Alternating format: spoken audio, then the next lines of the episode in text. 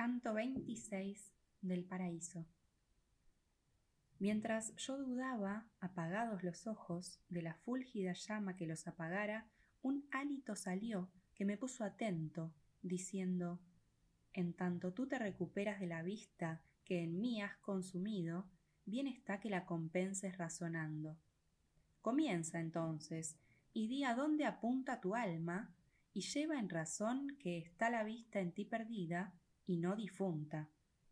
Porque la dama que por esta divina región te conduce, tiene en la mirada la virtud que tuvo la mano de Ananías.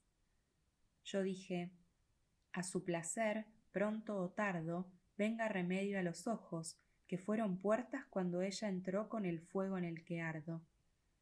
El bien que hace contenta a esta corte, alfa y omega, es de cuanta escritura me lee amor, o levemente o fuerte. Aquella misma voz que Paura quitado me había del deslumbramiento de razonar aún me estimuló y dijo Cierto en más angosto cernidor te es preciso aclarar. Decir es necesario quién alzó tu arco hacia este blanco. Y yo, por filosóficos argumentos y por autoridad que aquí desciende, conviene en mí se imprima tal amor que el bien, en cuanto bien, como se entiende, así enciende amor, y tanto mayor es cuanto más de bondad en sí comprende.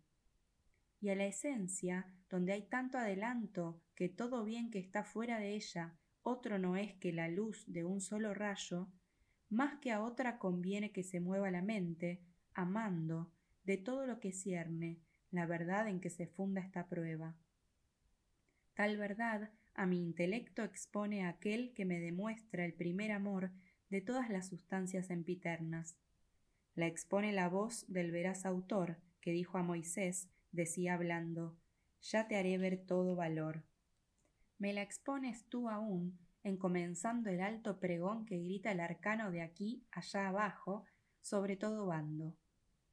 Y yo oí, por intelecto humano y por autoridad a él concorde, de tus amores a Dios dale el soberano. Pero dime aún si otras cuerdas sientes llevarte hacia Él, tal que suene con cuántos dientes este amor te muerde. No fue latente la santa intención del águila de Cristo, sino que supe a dónde quería llevar mi profesión.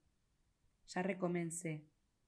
Todas las mordidas que pueden el corazón volver a Dios, a mi caridad han concurrido. Que el ser del mundo y el ser mío, la muerte que soportó para que viva, y lo que espera todo fiel como yo, con el predicho conocimiento vivo, traído me han del mar de amor errado, y en la ribera me han puesto del derecho. Las ramas con que se enrama el huerto del hortelano eterno, amo yo tanto cuanto de su bien él allí ha puesto. No bien callé, un dulcísimo canto resonó en el cielo, y mi dama decía con los otros Santo, santo, santo y como a luz aguda se despierta por el espíritu visivo que recorre al esplendor tras cada túnica, y el despertado lo que ve aborrece, tan necia es la súbita vigilia hasta que lo estimativa no socorre, así de mis ojos toda quisquilla quitó Beatriz con el rayo de los suyos, que a más de mil millas refulgía. Por lo que vi mejor que antes, pronto. Y pregunté, casi estupefacto, por una cuarta luz entre nosotros. Y mi dama, de esos rayos, contempla a su factor el alma prima que la prima virtud jamás creó.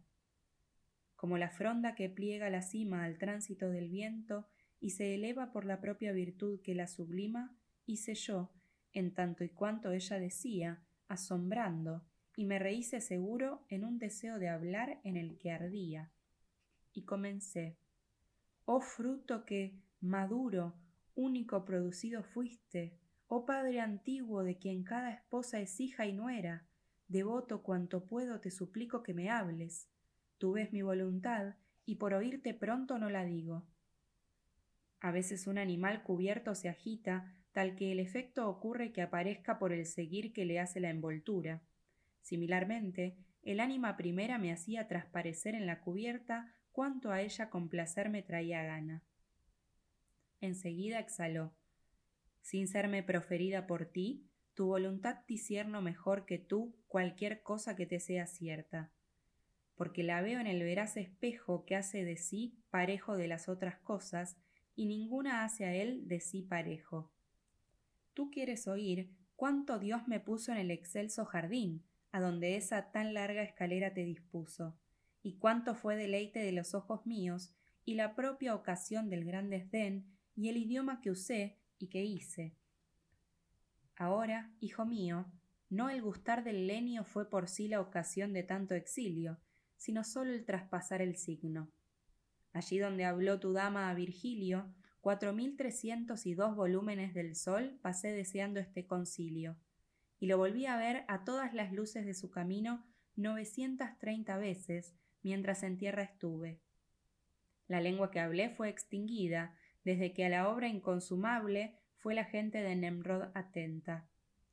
Que nunca ningún efecto razonable, por el placer humano que se renueva siguiendo el cielo, siempre fue durable. Obra natural es que el hombre habla, pero así o así, naturaleza deja luego hacer a ustedes según les plazca. Antes que descendiese a la infernal pena, y se llamaba en tierra el sumo bien, del que viene el deleite que me faja. Y él se llamó luego, y esto sucede porque el uso de los mortales es como fronda en la rama, que una se va y otra viene.